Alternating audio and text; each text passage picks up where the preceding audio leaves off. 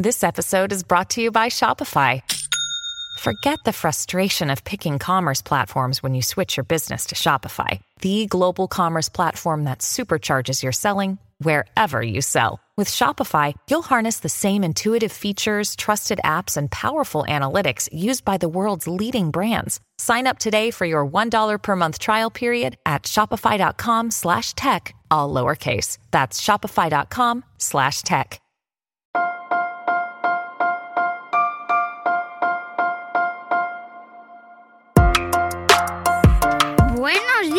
Días, Madre Esfera. Buenos días, Madre Esfera, con Mónica de la Fuente.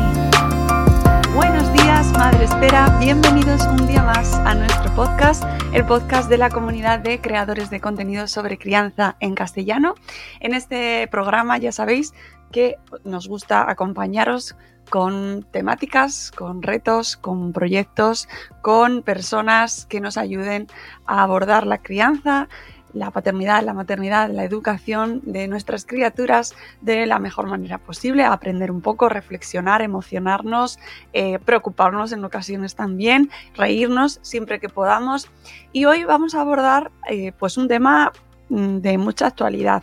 Desde hace unos cuantos años, mm, los últimos, los últimos años, especialmente eh, a partir de la pandemia, no sé por qué, no sé por qué, se ha hablado mucho de la salud mental de tanto de la población general, pero especialmente de nuestra población más joven. Y hoy nos vamos a centrar en la ansiedad, que, bueno, es un fenómeno que creo que está muy generalizado. Es raro no encontrarnos con alguien que manifieste sentir ansiedad. Eh, luego podemos entrar en si se ha popularizado o generalizado demasiado o no, o qué es ansiedad o qué no es ansiedad, pero hoy nos vamos a centrar en un grupo de población pues que mm, por sus características propias en la adolescencia lo puede llegar a manifestar de una manera pues más intensa. Eh, tenemos con nosotros a Iris Pérez Buenaventura. Buenos días Iris, ¿cómo estás? Aparte de la tos. Buenos días a todos. Sí, perdonadme, estoy en época de resfriados y he cogido uno. No te preocupes. Lo siento, tengo una bebé en casa y esto Cuando es así. no tenemos nosotros los virus, los tienen los invitados, esto es un no parar. Está medio país enfermo y el otro viéndolas venir, así que tranquila. Eh, Iris Pérez Buenaventura es doctora en psicología, psicóloga clínica, especialista en la salud mental de niños, adolescentes, jóvenes y adultos y sus familias. Eh, y es la autora de un libro muy interesante, eh, muy relacionado con el tema que nos ocupa, eh, que es Ansiedad a mí también me pasa, que ha publicado Penguin en bueno, pues los meses anteriores, Penguin Random House. Y eh, pues con Iris queremos abordar esta cuestión que hemos introducido aquí al presentar el programa, que es si es verdad o cómo está sucediendo esto que eh, la ansiedad. Primero, si mm, se ha convertido en un fenómeno mm, generalizado, prácticamente todo el mundo tiene ansiedad. Y luego, eh, ¿por qué en el, este libro y por qué centrarse especialmente en la adolescencia?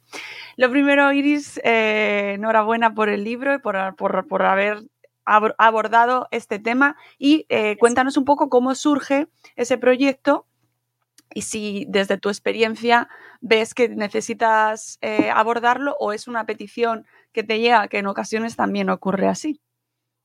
Bueno, en primer lugar, muchas gracias Mónica por invitarme hoy y muchas gracias Madre Esfera. No te preocupes. Eh, intentaré no toser mucho y no, no, tener que beber mucha agua, pero pido perdón de antemano por, por si hay alguna interrupción de este tipo. El libro eh, empecé a escribirlo porque lo que nos pasó a los profesionales de salud mental es que antes del COVID ya habíamos un empeoramiento general en la salud mental de las familias y de los jóvenes y de los niños y después del COVID hubo un empeoramiento exponencial, es decir, hubo una aceleración de este empeoramiento que ya se venía dando en los últimos años, en las últimas décadas.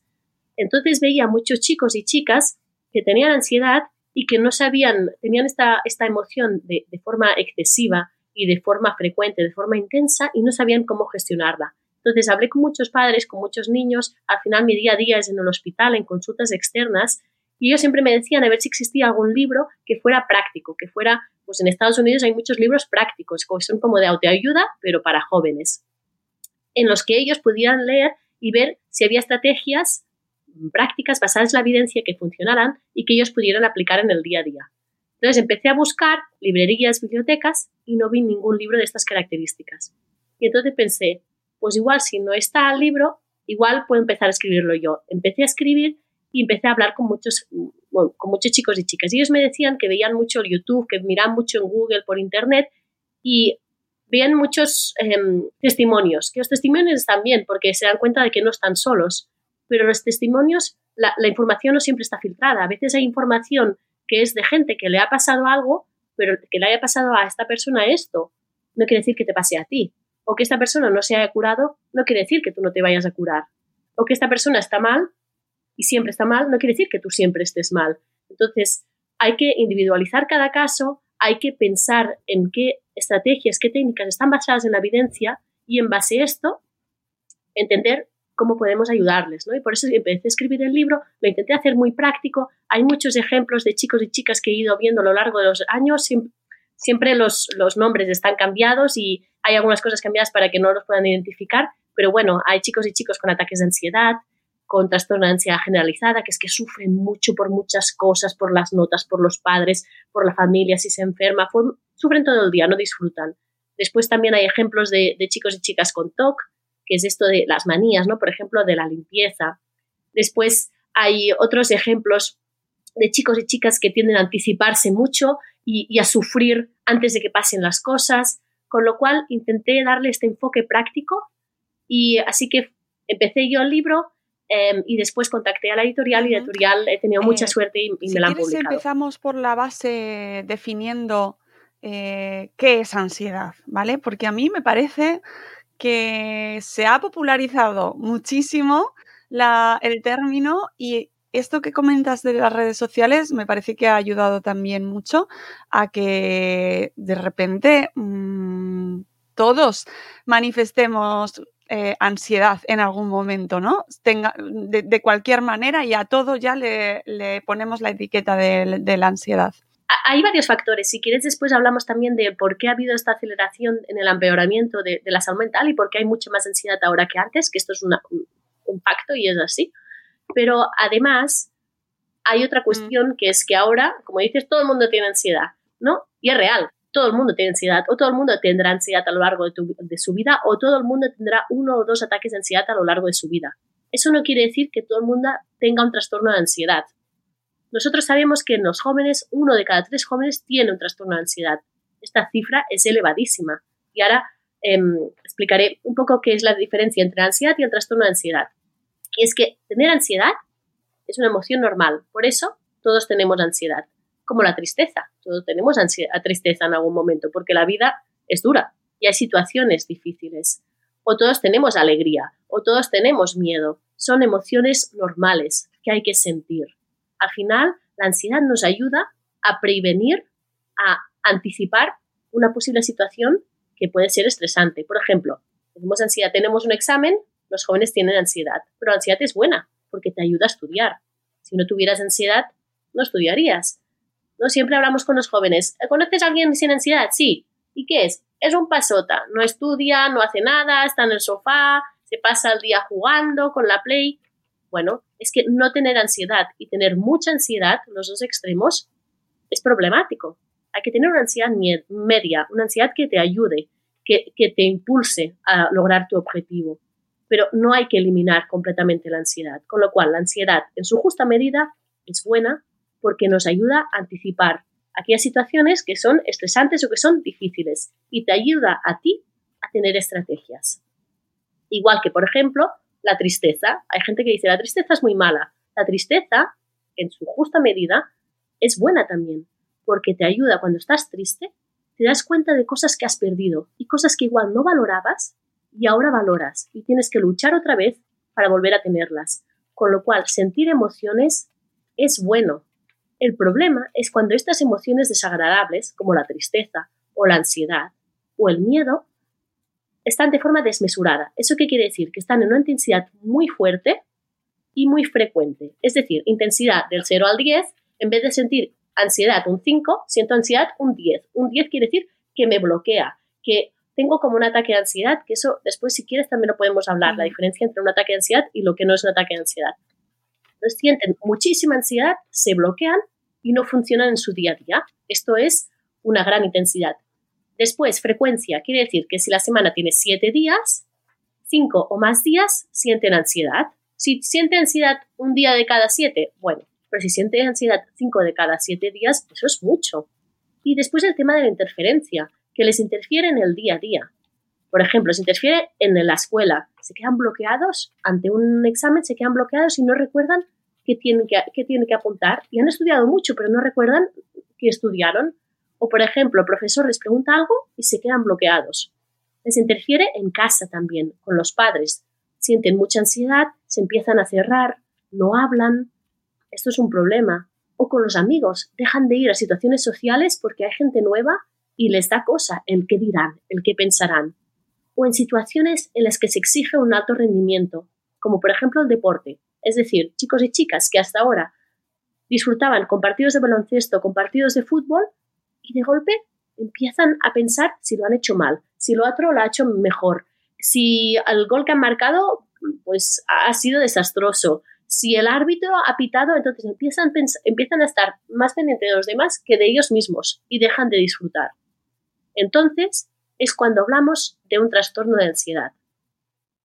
Esto, estos chicos y chicas que sufren, que tienen intensidad, que tienen interferencia en su día a día y que tienen frecuencia, todo esto es un trastorno de ansiedad. Estos chicos y chicas son chicos y chicas que les dan demasiadas vueltas a las cosas, que se angustian pensando en qué dirán los demás, que se preocupan excesivamente por las personas que quieren, que creen que es muy probable que ocurra algo malo, son muy catastrofistas, que piensan en el futuro de forma desmesurada, siempre están pensando en el futuro, en el que va a pasar, se sienten muy inseguros, dejan de hacer cosas por miedo, que esto también es un problema muy importante también lo podemos hablar, que dejas de hacer, dejas de ir a actividades, dejas de ir a la escuela, dejas de ir a muchos sitios por el miedo, que se van de determinados sitios por temor a ser juzgados. Y por último, que sienten extrañas sensaciones en su cuerpo que les crean malestar. Por ejemplo, esto es muy frecuente en adolescentes y también en niños. Dolores de cabeza, dolores de barriga inespecíficos que no hay una causa y que parece ser que es el estrés. Todo ello son diferentes tipos de trastornos de ansiedad.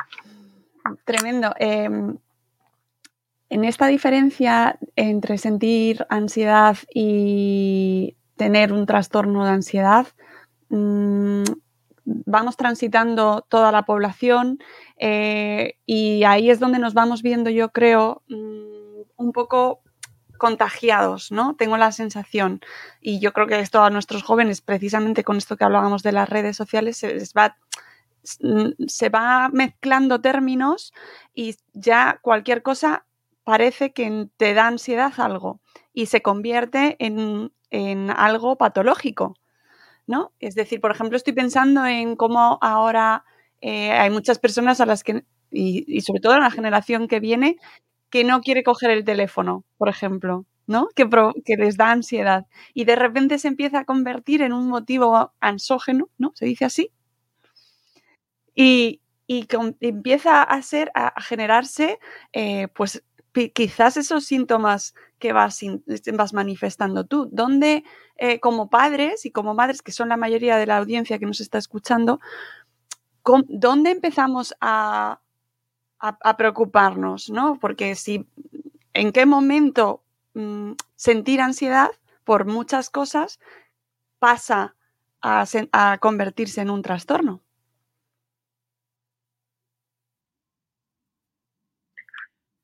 Bueno, es una muy buena pregunta. Al final, eh, yo, yo, te diría que como padres y madres, al final muchas veces los que tenemos ansiedad también somos nosotros.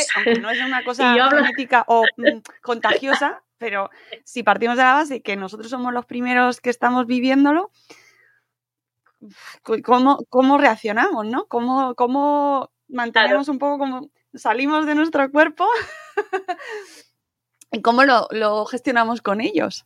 Eh, no es fácil. Eh, yo, ahora soy madre de una bebé, como te decía, y, y al final em, te das cuenta que una cosa es la teoría y todos los libros que puede haber de psicología y otra cosa es la práctica y ponerlo cada día y tener en, en mente cada día lo que debes hacer.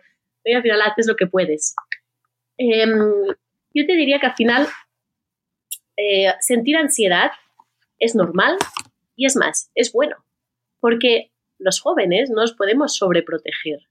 Hay un tipo de padres ¿no? que, son, que son muy sobreprotectores y al final em, lo que hacen es intentar pues para que el joven no sufra, ellos mismos van eliminando como todos los obstáculos, ¿no? Y el, joven va haciendo su vida y los padres van eliminando todos los obstáculos. Como si dijéramos, en, Estados Unidos se les llama madres y padres helicóptero, ¿no? Porque están ahí todo rondando, rondando a ver qué cosas le pueden molestar al niño o a la niña y las van quitando todas para que la vida sea fácil.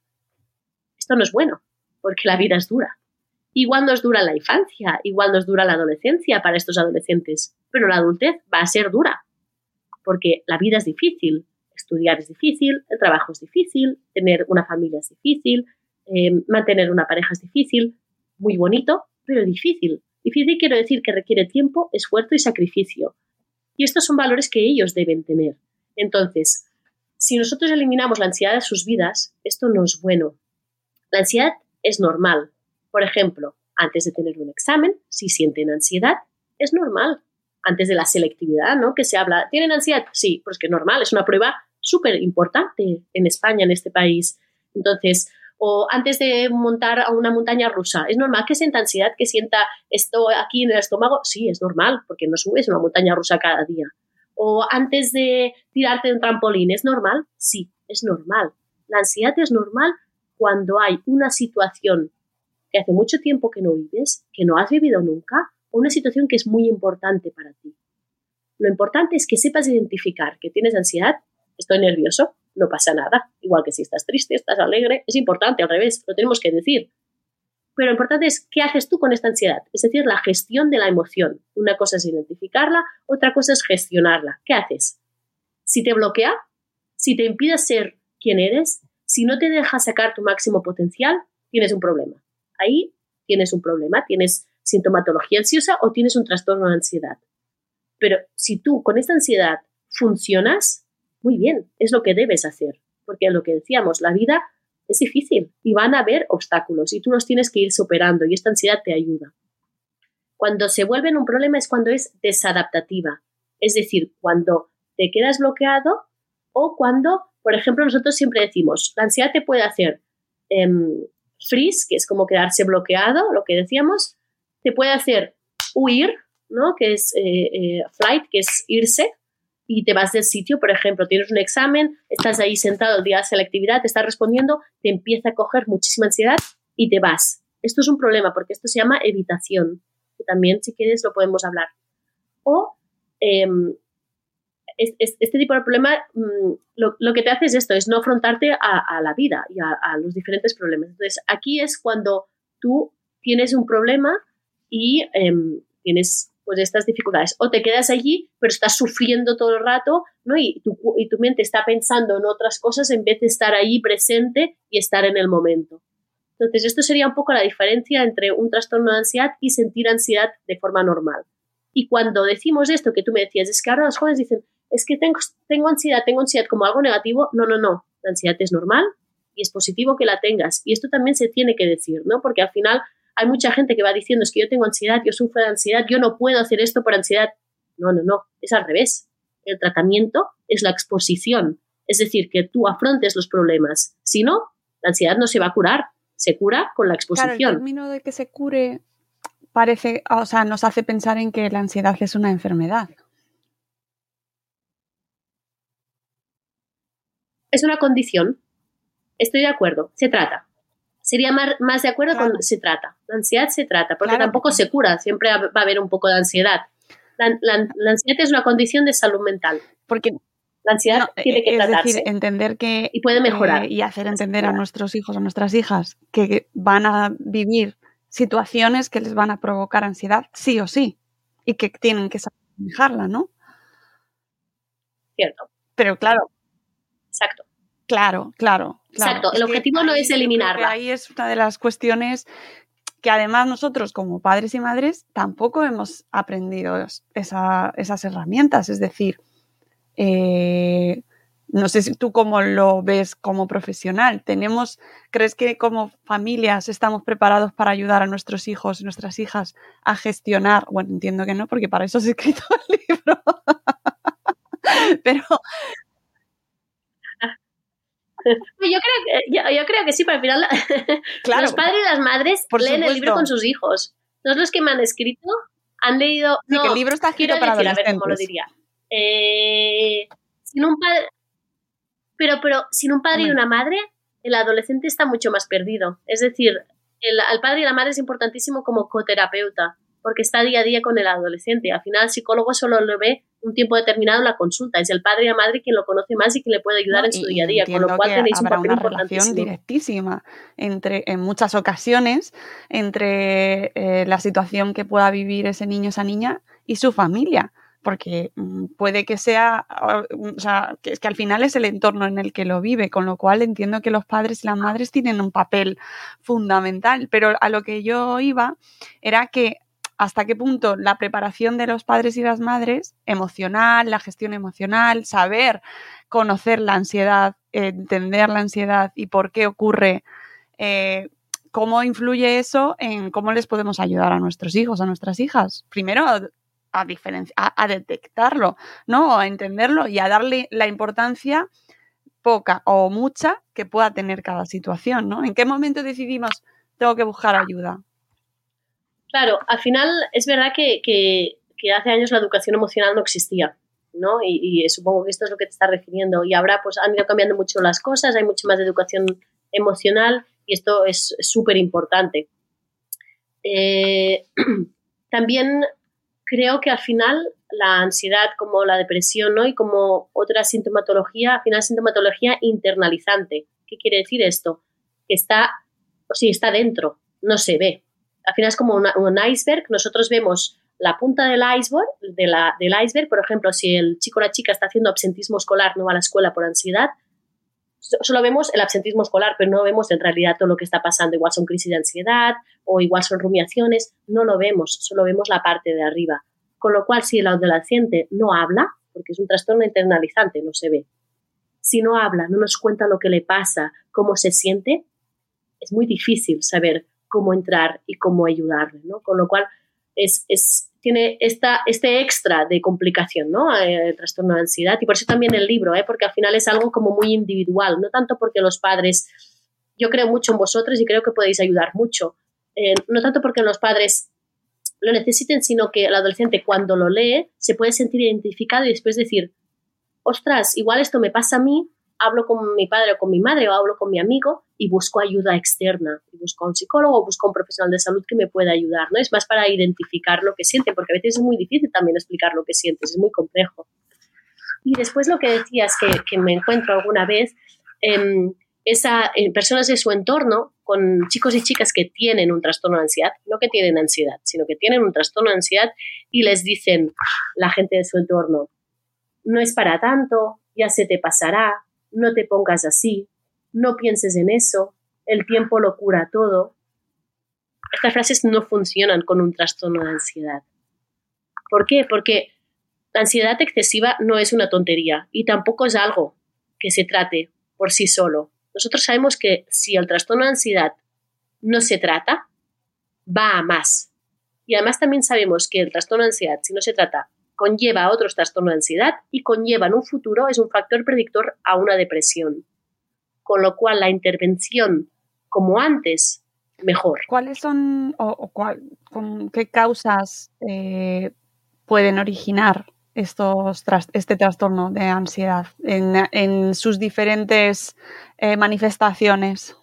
Nosotros decimos que la ansiedad es un, trastorno multifactorial o una condición multifactorial y eso quiere decir que hay muchos factores implicados y no siempre tienes los mismos. Cada persona es individual, cada persona tiene distintos mm, factores.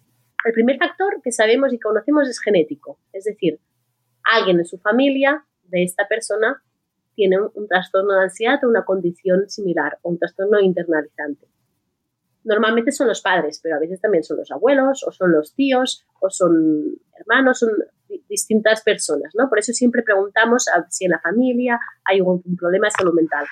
Pero los, los padres que tienen también ansiedad no se deben sentir culpables, al revés, porque ellos tienen o han tenido ansiedad y muchas veces saben cómo manejarla y se sienten mucho más identificados con los adolescentes, con lo cual es muy importante identificar a estos padres, primera, para entender el origen, pero segundo, porque pueden ayudar mucho más al adolescente, con lo cual nunca sentirse culpables. El segundo factor es el estilo educativo, lo que decíamos antes, de padres sobreprotectores, padres helicópteros que están ahí vigilando que no le pase nada al niño, ¿no? Y al final el problema que pasa es cuando este niño va creciendo, cuando esta niña va creciendo, hay problemas y no lo sabe afrontar y le genera mucha frustración, que esto también es un problema, poca tolerancia a la frustración. Entonces, estos niños también pues tienden a tener más ansiedad. Otro tipo de estilo educativo que no ayuda es el estilo educativo autoritario, es decir, son estos padres controladores que deciden completamente por los niños, no son nada democráticos, esto tampoco ayuda. O el estilo educativo negligente, quiere decir, son padres que pasan de ellos. Esto no ayuda, porque al final los niños se encierran mucho en ellos mismos y no comparten, no hablan. Y esto también crea mucho más ansiedad. Otros factores, el temperamento. Nosotros llamamos temperamento, en la adolescencia le llamamos más, más personalidad y de pequeños llamamos más temperamento, porque cuando los niños nacen tienen un temperamento, eso quiere decir características que han heredado. Conforme se van formando en la niñez y el ambiente va impactando en ellos, va influenciándoles, hablamos de personalidad. Entonces, lo que sabemos es que en el temperamento, cuando nacen, los niños que son más sensibles o más tímidos o otras características de temperamento son, tienen más predisposición a tener ansiedad.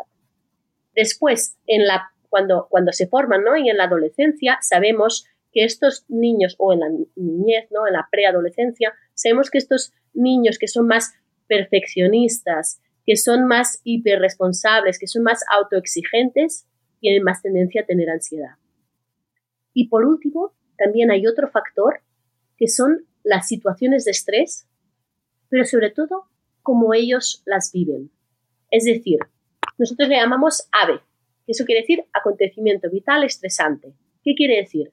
Pues chicos y chicas que han padecido una enfermedad, o chicos y chicas que han tenido un accidente, o que han vivido cerca la pérdida de una persona querida, o que han sido víctimas de un abuso, o que han padecido acoso escolar.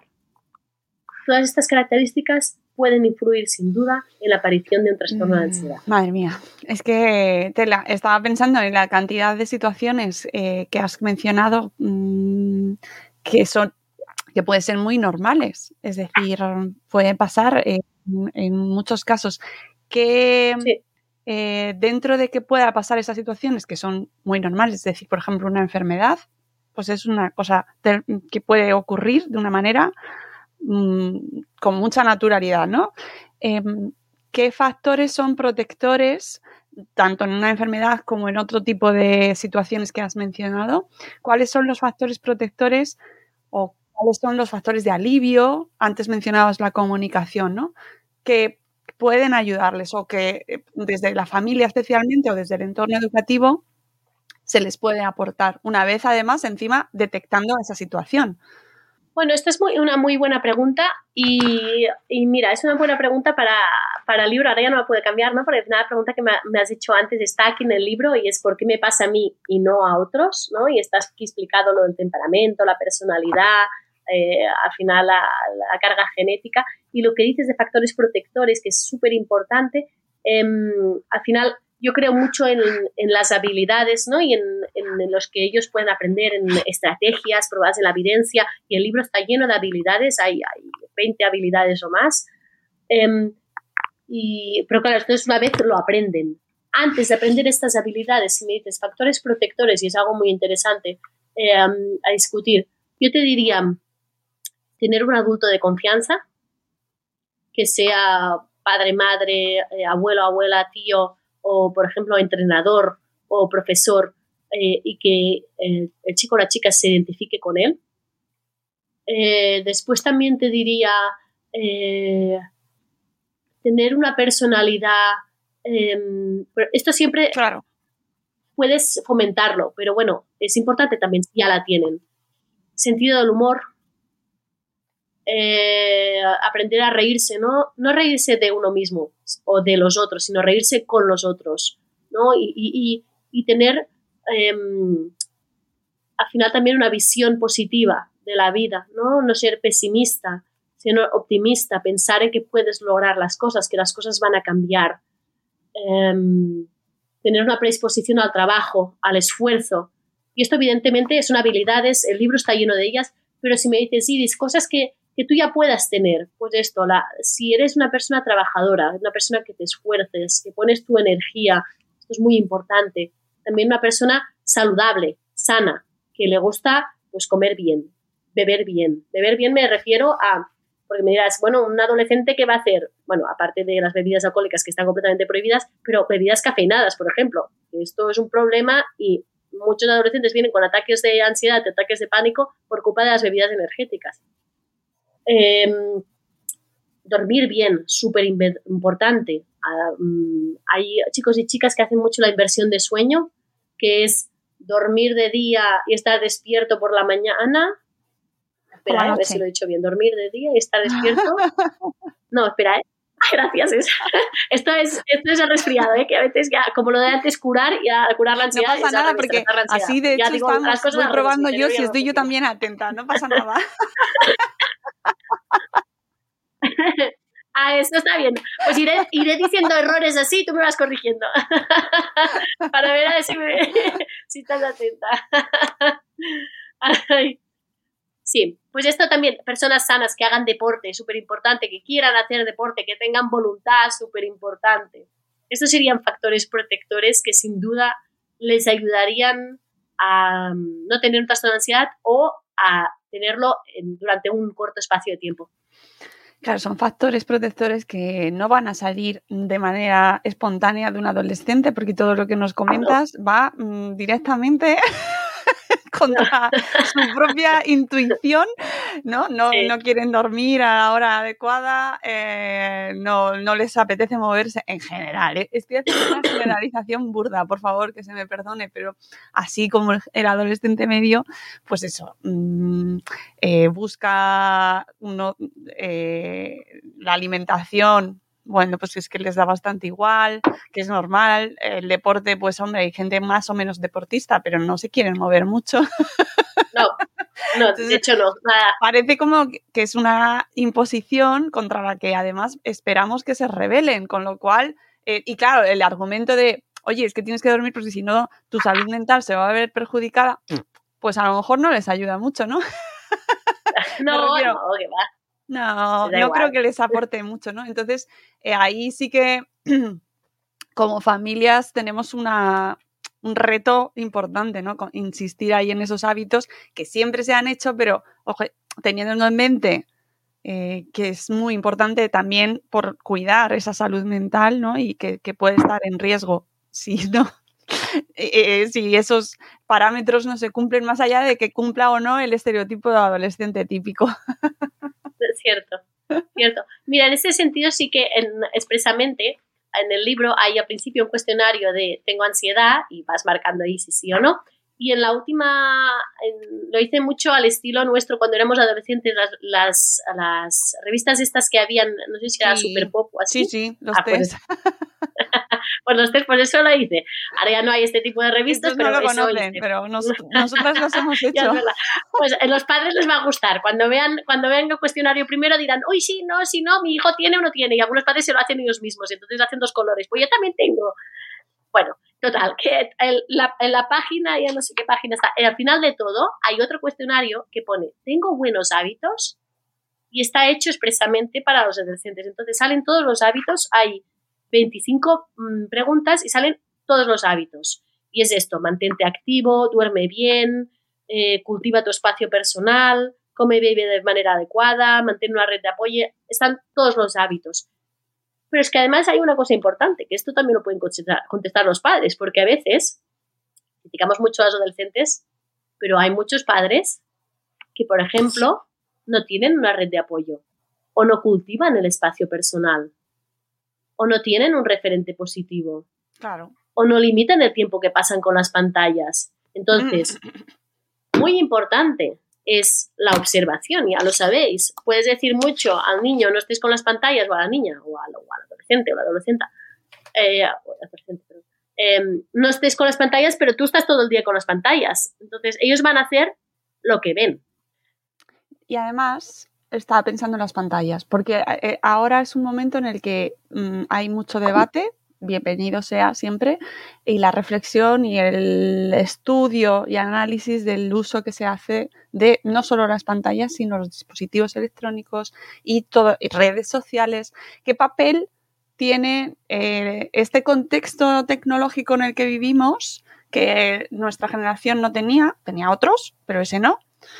En el, eh, en, esto, eh, no sé si llamarlo como factor agravante o causa. Es que no sé hasta en dónde lo podemos catalogar, el tema de las redes sociales, especialmente, o no sé si lo diferenciamos de pantallas y, entra dentro de pantallas. Es un tema complejo. Sí. Eh, no sé. Sé si hablar o no hablar, porque voy a tener haters igualmente. Habla, habla, por favor, para eso estás. Ahora lo ha dicho ella, ¿eh? Exacto, Madre Esfera lo ha dicho. Madre Esfera ya habla suficiente, pero yo quiero escucharte a ti, porque tendrás tu opinión seguro. Claro. A ver, primero yo no soy una experta y yo no he hecho los estudios y no, no puedo hablar en propiedad. Así como de ansiedad me he formado mucho, mucho durante muchos años en Estados Unidos y aquí, eh, de pantallas no, no soy la mayor experta, ni mucho menos. Pero también tengo mi opinión de cómo influyen en la ansiedad. Claro. Sí, sí, sí, a eso, a eso me, nos ceñimos.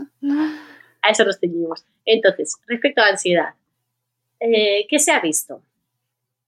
El aumento de ansiedad en los últimos años es por muchos factores, debido a muchos factores que después les podemos hablar. Uno de ellos, sin duda, es la aparición de los smartphones, es decir, del teléfono inteligente que tienes en tu mano. ¿Por qué? Porque al final, como sabéis, la, tener mm, un teléfono y estar todo el rato pendiente del que te dirán, que es súper importante en los adolescentes, porque los adolescentes, o sea, en su etapa de desarrollo es así. Los adolescentes, su em, comparación siempre es social con la gente de su edad y es continua. Y esto antes, cuando nosotros éramos adolescentes, era en la escuela o en la extraescolar o por la calle, ahora es constantemente porque tienen el teléfono. Entonces, em, es difícil porque es un cerebro en desarrollo, porque hay esta comparación social, hay una presión social muy grande, es una etapa de extrema vulnerabilidad, de mucha inseguridad, forma parte, es inherente de la adolescencia, porque es una etapa de la transición entre la niñez y la etapa adulta, en los que ellos están descubriendo quiénes son, su identidad, qué valores tienen. Y esto lo hacen separándose de sus padres y comparándose con su entorno. Entonces, en esta etapa, tener un dispositivo durante todo el rato en las manos que te haga esta comparación social no ayuda. Está también velocidad, ¿no? De la información, velocidad en la que tenemos que responder, nos escriben y tenemos que responder al momento, o sobreabundancia de información, hay mucha información, es muy difícil filtrar, no ayuda. Entonces, estos factores, sin duda, no ayudan. Gratificación inmediata también, ¿no? Por ejemplo, que esto Internet no ha ayudado nada. Es la poca tolerancia a frustración y la gratificación inmediata. Quiero algo, pum, lo pido, lo tengo ya. Eh, quiero comprar otra cosa, lo pido, lo tengo ya tengo hambre, hago así, lo tengo ya. Y me dirás, sí, sí, ¿esto qué tiene que ver con la ansiedad? Mucho, porque no tienen paciencia, no saben esperar. Gratificación es mm, algo positivo, inmediata, ya. Quiero algo, lo tengo, ya. No saben tener o sea, que esperar, que las cosas requieren tiempo, requieren esfuerzo, y esto es importantísimo para que lo aprendan ahora y en la vida. Cuando las cosas mm, no salen ya, entonces tienen ansiedad o cuando las cosas no salen como ellos quieren o ellos desean, que es la tolerancia a la frustración, se frustran tanto que tienen ansiedad.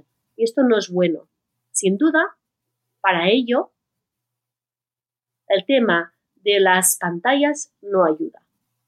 Ahora, si me dices, Iris, en otros aspectos, las pantallas, cuando son para disfrutar, cuando son para entrar en contacto con los amigos, cuando son para tu ocio, para tu tiempo libre, de forma limitada, de forma consciente, de forma que te ayude, sí, que en ocasiones y de forma limitada está bien. No puedes aislar a un adolescente que no tenga ningún tipo de pantalla. Él tiene que tener este tiempo de ocio, pero tiene que saber utilizar bien.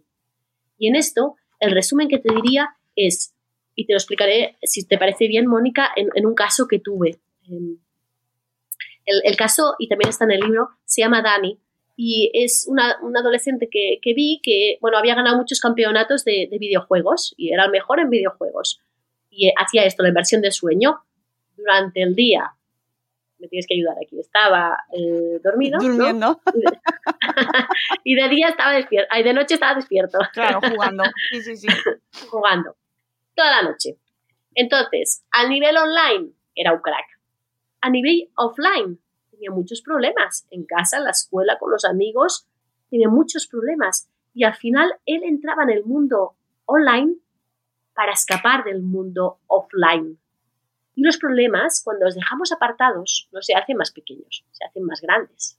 Y al final hay una forma también de evitar estos problemas, ¿no? Entonces, cuando tú entras en el mundo online para escapar del mundo offline, es un problema.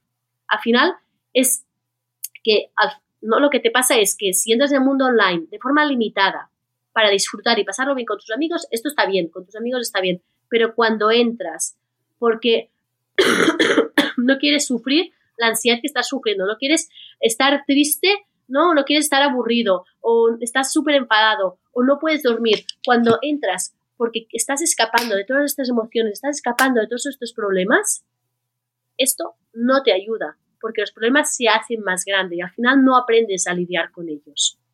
Claro que eh, hablando de evasión, siempre ha habido recursos para evadirnos y además de todo tipo, desde la propia literatura. Coger un libro es evadirse de la realidad y del mundo offline, en realidad, ¿no? Es, nos evadimos y o una película o eh, la música puede convertirse también en un instrumento de evasión, una herramienta de evasión, ¿no? Eh, entiendo que hay, hay una frontera que es la que no hay que cruzar para que se convierta en, algo peligroso para eh, la persona que lo está realizando, ¿no? O ese tiempo, o esa intensidad, o eso que deja de hacer por estar ahí todo el rato.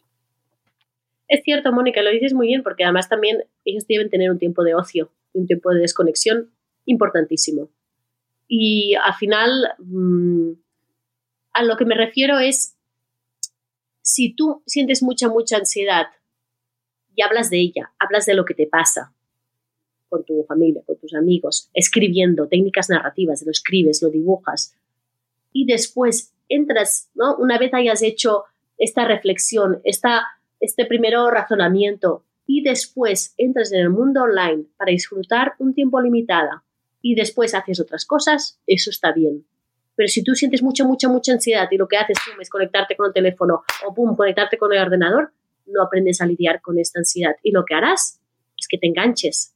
Vas a crear una dependencia. Siempre que tengas ¿no? esta emoción, pum, lo vas a hacer. No, intenta hacer otras cosas primero referentes a la emoción que sientes, intenta lidiar con la emoción que sientes, después, si quieres, dedica un tiempo al ocio, a que sea, si es en este caso eh, eh, pantallas, pero de forma limitada, y después haz otras cosas, pues como decías, escucha música, lee un libro, sal a andar, sal a darte una vuelta, pero sobre todo em, no te quedes allí, ¿no? Que es al final lo que, lo que pasaba con este chico, ¿no? Que, que em, él decía, es que mi personaje a nivel online evoluciona mucho, pero que me doy cuenta es que a nivel offline no estoy evolucionando. Es decir, mi vida no evoluciona mientras que el personaje a nivel online evoluciona. Y esto no puede ser.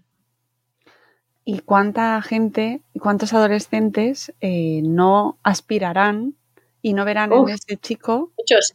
un rol de, referencia? Eso me parece... Millones de adolescentes. Me parece terrible porque eh, no, tengo, no, no por lo que haga ese chico en concreto, ¿no? O otros, otros perfiles, pero eh, e, es a lo que aspira nuestra juventud. Muchos les preguntas qué quieren ser y quieren ser eh, streamers que eh, primero trabajan muchísimo de noche y además durante jornadas cada vez más largas, sentados delante de la pantalla y, realizando diferentes actividades, pero bueno, eso ya es otro tema.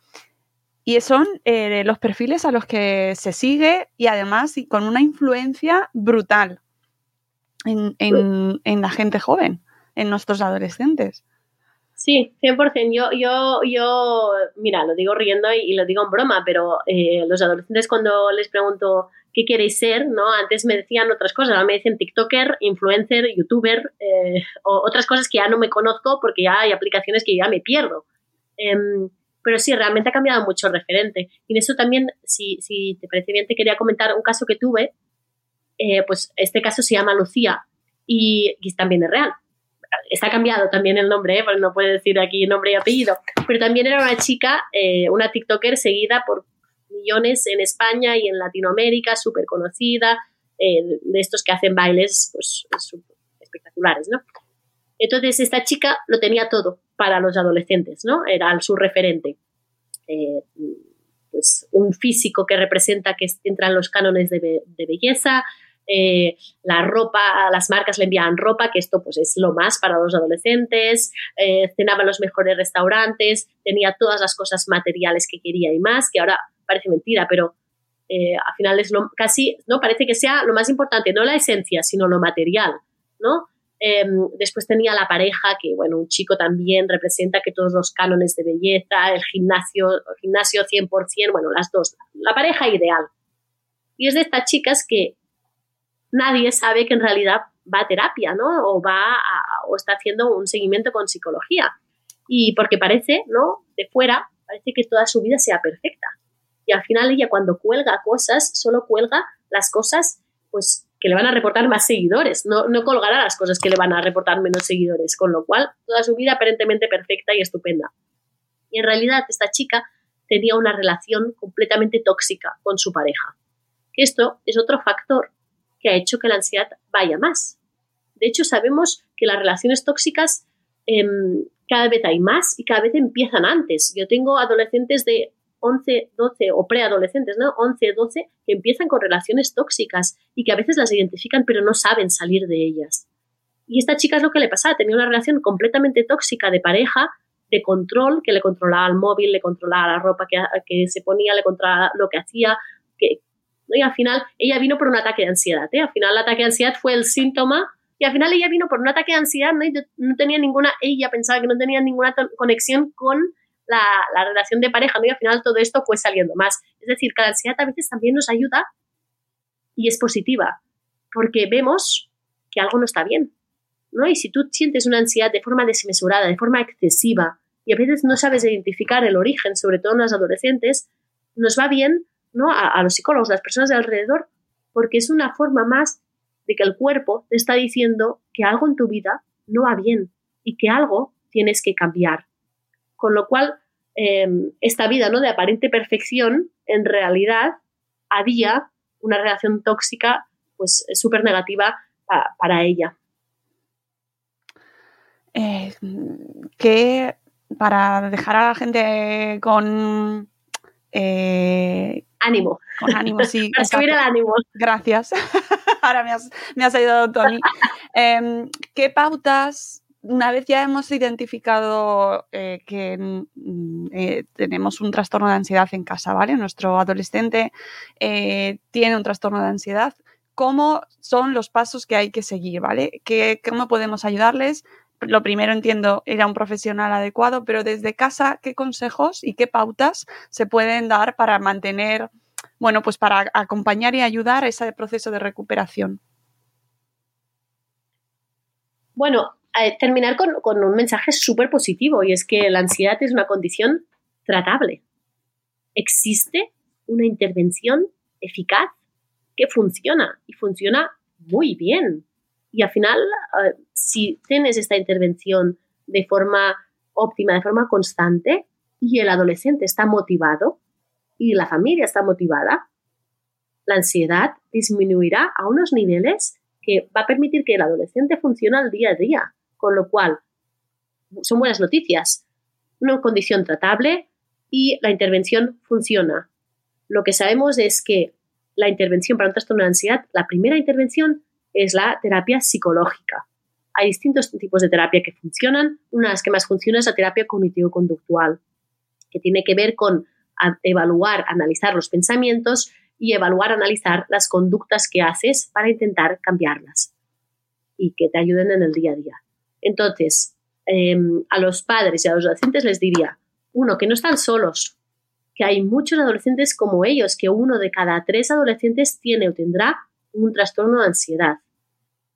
Y em, que hay mucha gente que está sufriendo como ellos y que se van a poner bien, que van a estar bien. Sin duda que esto es el número dos, es una condición tratable, van a estar mejor seguro.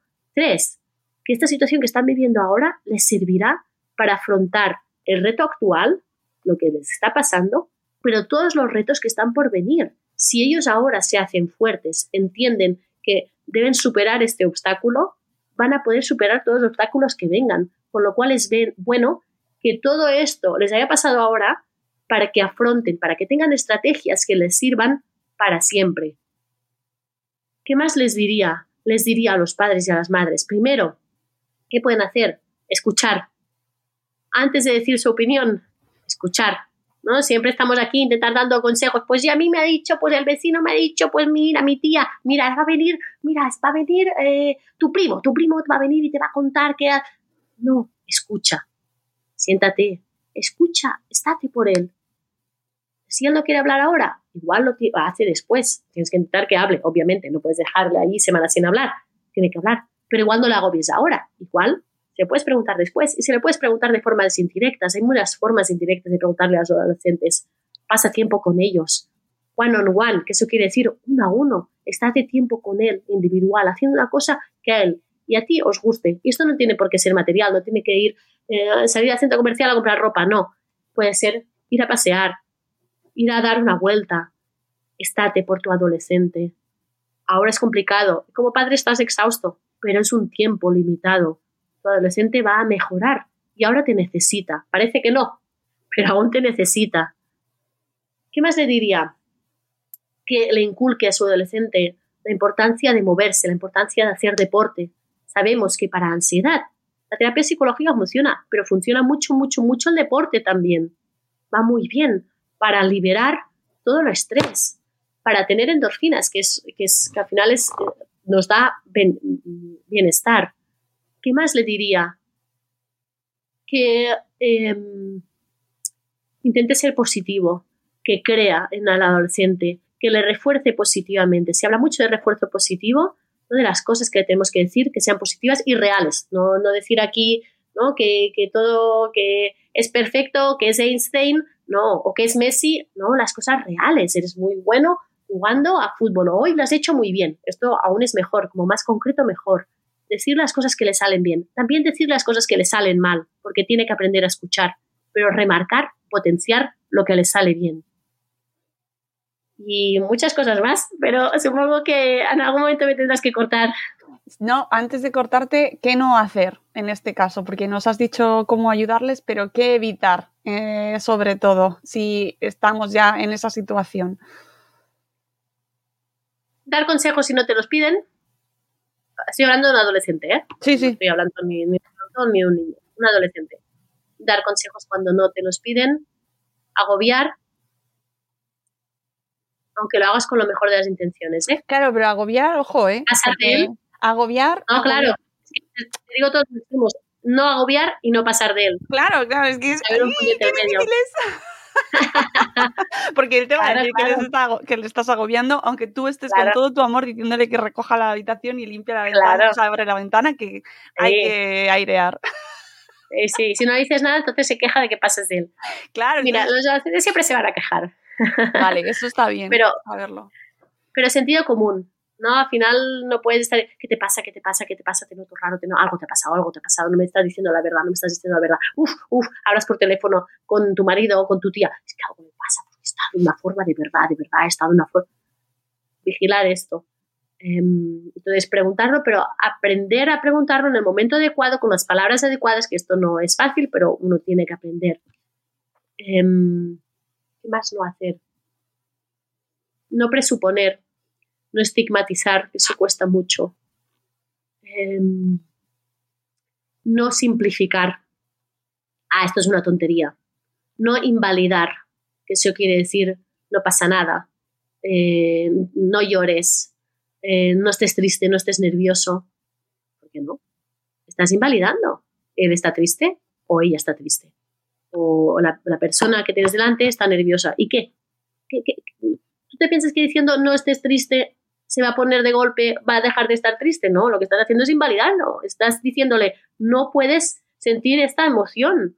No, si a ti te afecta, te afecta, pero no puedes decir, no, no estés triste, porque si no me siento mal. No, no, no, esto no puedes decir. ¿Qué, ¿Qué, tienes que hacer? Entiendo que estás triste, entiendo que estás pasando mal, entiendo que para ti es importante. Igual para ti es una chorrada como padre, que se haya peleado con su mejor amigo, o que uno no le ha dado un beso al otro, o que resulta que la otra ha ido por detrás y le ha dicho no sé qué. Vaya chorrada, por eso estás triste, que las cosas que te van a pasar en tu vida, madre mía, si tú supieras comentarios así, mejor callárselos. Y si quieres y no puedes más, te los apuntas. Pero no se los digas, porque para ello, o, sea, para ellos, un primer beso, un primer examen complicado, una primera salida nocturna, un primer piercing, todas estas cosas para ellos son muy importantes porque no las han vivido nunca. Tú las has vivido muchas veces, pero ellos no. Y los tienes que respetar. A su edad, tú eras igual. Ahora has vivido mucho más, la diferencia de edad te da mucha perspectiva, las cosas que has vivido te dan mucha perspectiva en la vida, de saber por qué preocuparte, por, por qué cosas vale la pena y por qué no, pero para él no. Y él lo debe aprender él, con la práctica. Por mucho que tú se lo digas, él lo tiene que vivir. Qué difícil.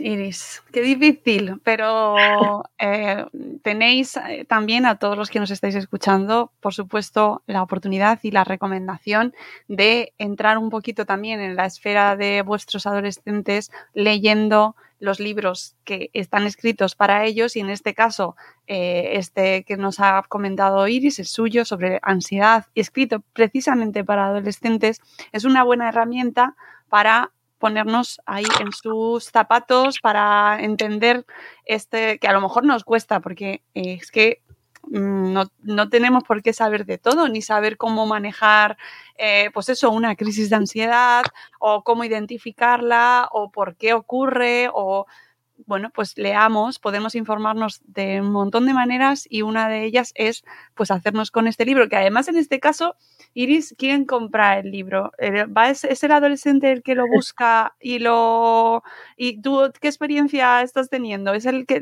son los que van a la tienda a comprarlo o son las familias las que lo piden? Pues mira, al final el, el libro, aquí lo tengo, ¿no? Se llama Ansiedad a mí también me pasa, súper llamativo eh, y como es así llamativo, lo ven, a veces si van acompañados de otros adolescentes, a veces no lo cogen porque les da vergüenza, o a veces sí dicen, mira, mira, como a mí, ¿no?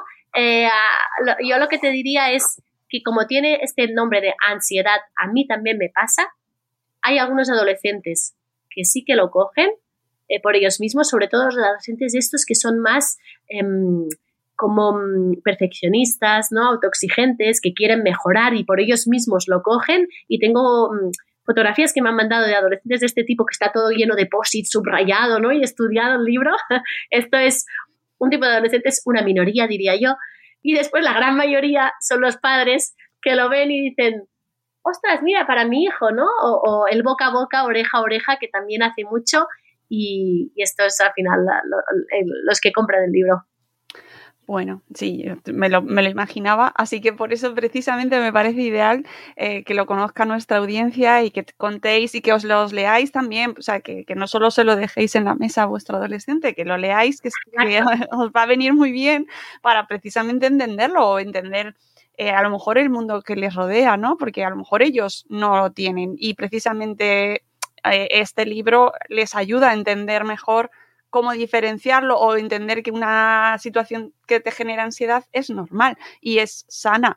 ¿no? Que eso muchas veces yo creo que a padres y madres nos va a costar mucho entender que a nuestros hijos y nuestras hijas les va a dar ansiedad hacer un examen igual que nos ha dado a nosotros y que esas situaciones las van a tener que pasar. ¿Y cómo les podemos ayudar a manejarlo de tal manera que no se convierta en una situación paralizante? ¿No? Que no puedan ir a una entrevista de trabajo o que no sean capaces de coger el teléfono. Que yo, ¿sabes? Que eso, hay gente que, está, que se paraliza al no poder coger una llamada de teléfono que ya va más allá de que te guste o no te guste hablar o no, pero es que se está generando esa tendencia de no querer coger el teléfono, ¿no? Porque te paraliza, porque no lo puedes coger. O van a un restaurante y no saben pedir, o no se atreven a pedir. Por ejemplo, ¿no? Y a mí eso sí que me genera, mm, bueno, hasta qué punto como sociedad también tenemos que mm, empezar a manejar bien estos, estas cuestiones y como padres y madres ayudar a nuestros hijos a que, oye, coge el teléfono. Claro, claro, pero ahí eso, nosotros también tenemos que saberlo, porque si vas, si no, quieres traumatizar a tu hijo de por vida y generarle un trauma, sabes que ya bastante, yo, yo no sé tú, porque es pequeño, pero mm, ya piensas que todo lo que haces le va a suponer, o sea, desde que se te olvide... Mm, el disfraz de esa semana de carnavales, que ahora va un disfraz cada día de la semana, un disfraz distinto. Entonces, que se te olvide un disfraz de un día, ya te quedas pensando, madre mía, ya de aquí a los 80 con trauma. Claro. además, además digo una cosa, Mónica, yo eh, ahora que he entrado en el mundo de la maternidad, o sea, te sientes culpable absolutamente por todo, por lo que haces y lo que no haces. O sea, las madres y los padres tienen culpa de todo. O sea, al final eh, es complicado. Y déjame decirte una última cosa, Mónica, de lo que decías, ¿no? Que yo creo que es muy, muy interesante mm, lo que decías del trauma. Hay una para la ansiedad, o sea, para un trastorno de ansiedad, lo que funciona es un tipo de técnica que nosotros llamamos exposición con prevención de respuesta. Es decir, exponerte a aquello que te cuesta poco a poco, a diferencia de la inundación, que es de golpe. Y te digo el ejemplo. Por ejemplo, un chico o chica que tiene miedo al mar. ¿qué debe hacer? Tú lo coges, vas con helicóptero, lo tiras en medio del mar sin, ahora no me flotador, ¿no? Se llama. Sin flotador, sin salvavidas, sin salvavidas, sin nada. Lo tiras allí, allí en medio sin nada. Hombre, esto es un poco extremo. Va a pillar un trauma, probablemente igual se cura, pero es un poco extremo. Igual se cura uno de cada 100 o no, o, o lo tratas uno de cada 100 pero 99 mm, va a quedar con un trauma importante, que no va a querer ni ir con helicóptero, ni ir al mar, ni ir con un salvavidas, ni ponerse ni contigo. Nada. contigo. claro. Nunca más. Nunca más hay conmigo. es verdad. Entonces, ¿qué hay que hacer? Exposición. ¿Cómo? Poco a poco. Vas al mar, mete un pie, después mete un pie y después igual se va a casa el día siguiente. Mete toda la pierna, mete la otra pierna y se va a casa. El día siguiente mete la barriga y así hasta a cabo de un mes se mete incluso la cabeza, ¿no? Mete todo. Entonces, poco a poco, igual que con la llamada, ¿no? Si le pasas ese golpe la llamada, igual estás haciendo una inundación, ¿no? Se queda así. No, entonces es poco a poco. ¿Cómo lo harías? Con pasito a pasito, mm, con una jerarquía, pasito a pasito y poco a poco lo podrías hacer. Y sí, lo podría hacer al final coger la llamada, pero poco a poco. Es decir, no tienes que sobreproteger, ay, es que mi niño no puede hablar por teléfono, no, no, no, no, es que puede, no puede, es que le coge de todo. Esto no. Tiene que coger el teléfono, pero poco a poco, con seguridad y así también que él coja autoestima, ¿no? Que también es importante, seguridad en sí mismo.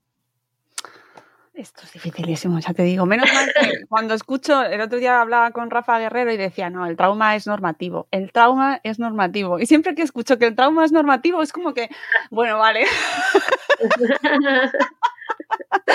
Venga, va, que el trauma es normativo.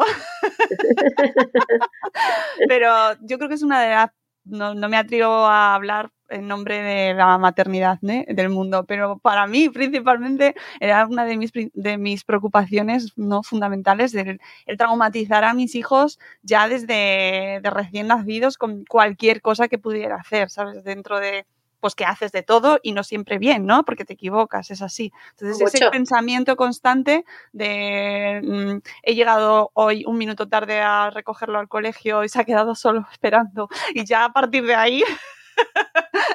no, entonces, ese, ese trauma normativo a mí me salva un poco la vida, pero bueno, que Sí, Mónica, y también... No, y también te voy a decir una cosa, y ya me cortas que me sabe mal pasarnos el tiempo, pero... Em, yo también he visto mm, hijos y hijas de padres perfectos, o aparentemente perfectos, porque nadie es perfecto, y tienen un estándar, ¿no? Al final, alguien a quien llegar que es tan difícil que lo puedan superar algún día o, llegar a su nivel, que entonces son muchos chicos y chicas que están completamente frustrados, ¿no? No saben lo que dices tú, has llegado un minuto tarde. Bueno, también aprende que la mamá a veces llega tarde, ¿no? Y que las personas a veces llegan tarde, porque si no se vuelven como súper exigentes, ¿no? Y, y, no saben y no entienden que el profesor pueda llegar tarde o que la persona de la tienda pueda llegar tarde. La vida tienes que ser flexible, no puede ser rígido. Y al final, que tú no seas perfecta, les da una oportunidad a tus hijos para entender que tienen que ser flexibles. ¿Veis qué bien terminamos? ¿Ves qué bien? Así que llega tarde cada día. No, eso lo digo en broma. No, no, no, evidentemente, pero yo con esto ya me quedo un poco mejor, mira. Ha sido, la frase de hoy. Ha sido una buena terapia, también te digo. Amigos, Iris, muchísimas gracias por este ratito. Eh, gracias por, por charlar con nosotros sobre un tema tan importante que ahora nos echamos las risas, pero es un tema serio que nos preocupa, por supuesto, y que la salud mental es algo de lo que afortunadamente cada vez se habla más, pero no por buenas mm, causas, sino porque sabemos que los datos nos están diciendo que tenemos mucho por lo que preocuparnos, con lo cual tener herramientas y tener personas que nos hablen y hablen directamente a nuestros adolescentes, en este caso, sobre cuestiones pues que les afectan, que les preocupan. Y a nosotros también, pues oye, es un motivo para que lo compartamos, para que nuestro, nuestra audiencia, padres, madres que nos escucháis, profes, que los profes también estáis en un entorno rodeado de adolescentes y sois también agente de protección, agente eh, educativo, de llamada de atención, de observación, ¿no? de, saltar alarmas eh, y que también es importante que lo tengan en cuenta. Así que recurso buenísimo este libro de Iris Pérez Bonaventura, Ansiedad, a mí también me pasa, que podéis encontrar ya en todas vuestras librerías. Así que os dejaré la información del libro de Iris y su información también, sus datos, para que la podáis localizar en las notas del programa. Iris, muchísimas gracias. Gracias a vosotros. Nosotros nos vamos, volveremos en un nuevo episodio de Buenos Días Madre Espera muy pronto. Adiós.